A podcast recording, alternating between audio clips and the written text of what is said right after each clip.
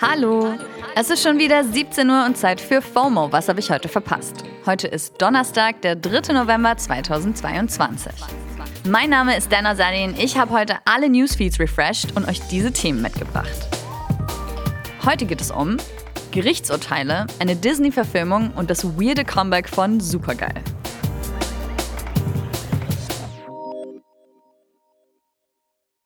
This episode is brought to you by Shopify. Forget the frustration of picking commerce platforms when you switch your business to Shopify, the global commerce platform that supercharges your selling wherever you sell. With Shopify, you'll harness the same intuitive features, trusted apps, and powerful analytics used by the world's leading brands. Sign up today for your $1 per month trial period at shopify.com slash tech, all lowercase. That's shopify.com slash tech. Ja, ja, wir steigen direkt ein mit dem ultimativ schnellen Timeline-Recap. Erstens. Das Auswärtige Amt ruft alle deutschen BürgerInnen dazu auf, den Iran zu verlassen. Zitat: Das eskalierende gewaltsame Vorgehen der iranischen Sicherheitskräfte erfordert diesen Schritt. Damit erkennt Deutschland unmissverständlich die ernste Lage im Land an.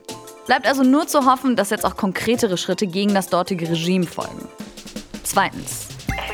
Es gibt bald einen neuen und 40-Euro-Ticket. Yay! Bund und Länder haben sich jetzt endlich geeinigt und der Nachfolger vom 9-Euro-Ticket soll jetzt eben 40 Euro mehr im Monat kosten. Der Sozialverband kritisiert, dass das halt immer noch viel Geld ist und fordert eine günstigere Lösung. Wann genau das 49-Euro-Ticket jetzt kommt, weiß man noch nicht. Aber wir sagen Bescheid. Drittens. Weil wir manchmal nur bestimmten Leuten Bescheid sagen wollen, führt WhatsApp jetzt eine neue Funktion ein. Communities. In einer Community kann man verschiedene Gruppenchats anlegen und Nachrichten entweder gezielt an einzelne Gruppen oder die komplette Community schicken. Aber nicht nur das. WhatsApp hat jetzt auch mal ein Umfragetool eingeführt. Man kann Dateien bis zu 2 GB verschicken und mit 32 Personen Videocallen. Nächste Online-Vorlesung geht dann eventuell einfach über WhatsApp. Easy. Viertens. Ein Ex-Fußball-Weltmeister wurde schuldig gesprochen. Jerome Boateng ist im Prozess wegen Körperverletzung gegen seine Ex-Partnerin zu einer Geldstrafe von 1,2 Millionen Euro verurteilt worden. Das entspricht 120 Tagessätzen zu je 10.000 Euro. Und damit hat das Urteil nicht nur finanzielle Folgen für ihn. Eine Pressesprecherin des Gerichts hat bei T-Online erklärt, Ab 90 Tagessätzen gilt man als vorbestraft. Dann erscheint äh, dieser Eintrag auch in, einem, äh, in einer Bundeszentralregister-Auskunft. Also er ist damit äh, vorbestraft. Fünftens. Ein Urteil gab es jetzt auch gegen zwei Klimaaktivisten. Sie hatten sich letzte Woche in den Niederlanden aus Protest an ein Gemälde geklebt. Das Gemälde von Vermeer ist aber nicht beschädigt worden, aber trotzdem sind sie jetzt beide zu einem Monat Bewährung und einem Monat Gefängnis verurteilt worden. Es gibt gerade eine ganze Welle solcher Protestaktionen von KlimaaktivistInnen und dieses Urteil könnte den Ton für die Zukunft angeben. Das war der ultimativ schnelle Timeline-Recap.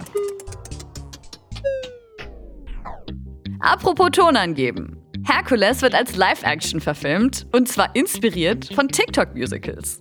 Nachdem die Russo Brothers die letzten beiden Avengers-Filme für Marvel directed haben, adaptieren sie jetzt den Zeichentrickfilm Hercules für Disney. Also für alle, die nicht so Disney-Geeks sind wie ich. Hercules ist 1997 rausgekommen, war ein Riesenhit und sticht vor allem wegen seiner einzigartigen Ästhetik zwischen den anderen Disney-Filmen raus. Der Titel Held Hercules basiert grob auf der Vorlage der Figur in der griechischen Mythologie. Die Russo Brothers wollen die Zeichentrickvorlage aber wohl nicht einfach eins zu eins verfilmen. Das war ja bei Die Schöne und das Biest zum Beispiel so. Da ist mehr oder weniger Szene für Szene genau wie in der Vorlage übernommen worden. Die Herkules-Verfilmung soll aber schon wie das Original ein Musical werden. Nur halt inspiriert von TikTok. Joe Russo sagt, dass die App die heutige Vorstellung von einem Musical mittlerweile halt total beeinflusst hat. Das finden die Russo Brothers aber ziemlich aufregend und freuen sich dadurch, einen etwas moderneren und experimentelleren Weg einzuschlagen als die bisherigen Verfilmungen.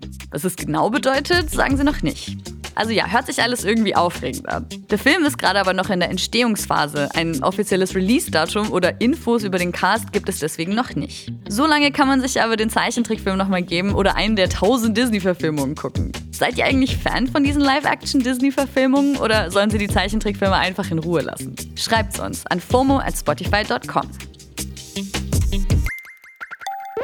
Super, hm, hm. super, hm, hm. Super, super geil. Kennt ihr das noch? Super geil, der Song von Friedrich Lichtenstein hat gerade ein bisschen weirdes Comeback.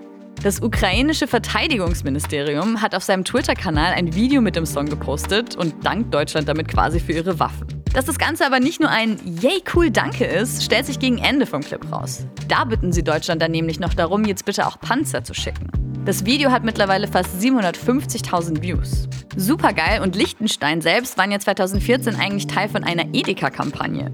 Er und der Song waren einfach voll das Phänomen und wurden damals schon ziemlich abgefeiert. Laut einer Anfrage der Tagesschau hat Liechtenstein nicht gewusst, dass der Song und ja auch sein Gesicht für das ukrainische Video verwendet worden sind.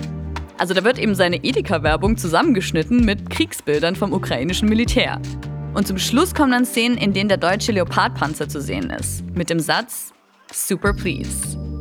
Momentan lehnt die Bundesregierung die Lieferung von Kampfpanzern nämlich noch ab. Bleibt abzuwarten, ob sich das jetzt durch den Clip ändert. Also die Kampagne verwischt irgendwie total die Grenzen zwischen Social Media und Unterhaltung und realer Politik und Krieg. Ist halt die Frage, ob diese Dinge zusammengehören. Die ukrainische Führung hat ja schon seit Kriegsbeginn super viel Social Media genutzt, um für Aufmerksamkeit zu sorgen. Und wie sich Präsident Zelensky selbst auf den Socials inszeniert, haben wir in einer ganzen Samstagsfolge besprochen.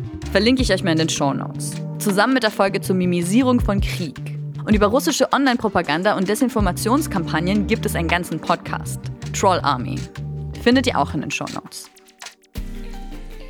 Ihr könnt auch direkt in alles reinhören. Das war's für heute nämlich mit FOMO und wir hören uns morgen wieder hier auf Spotify. FOMO ist eine Produktion von Spotify Studios in Zusammenarbeit mit ACB Stories. Folgt uns auf Spotify.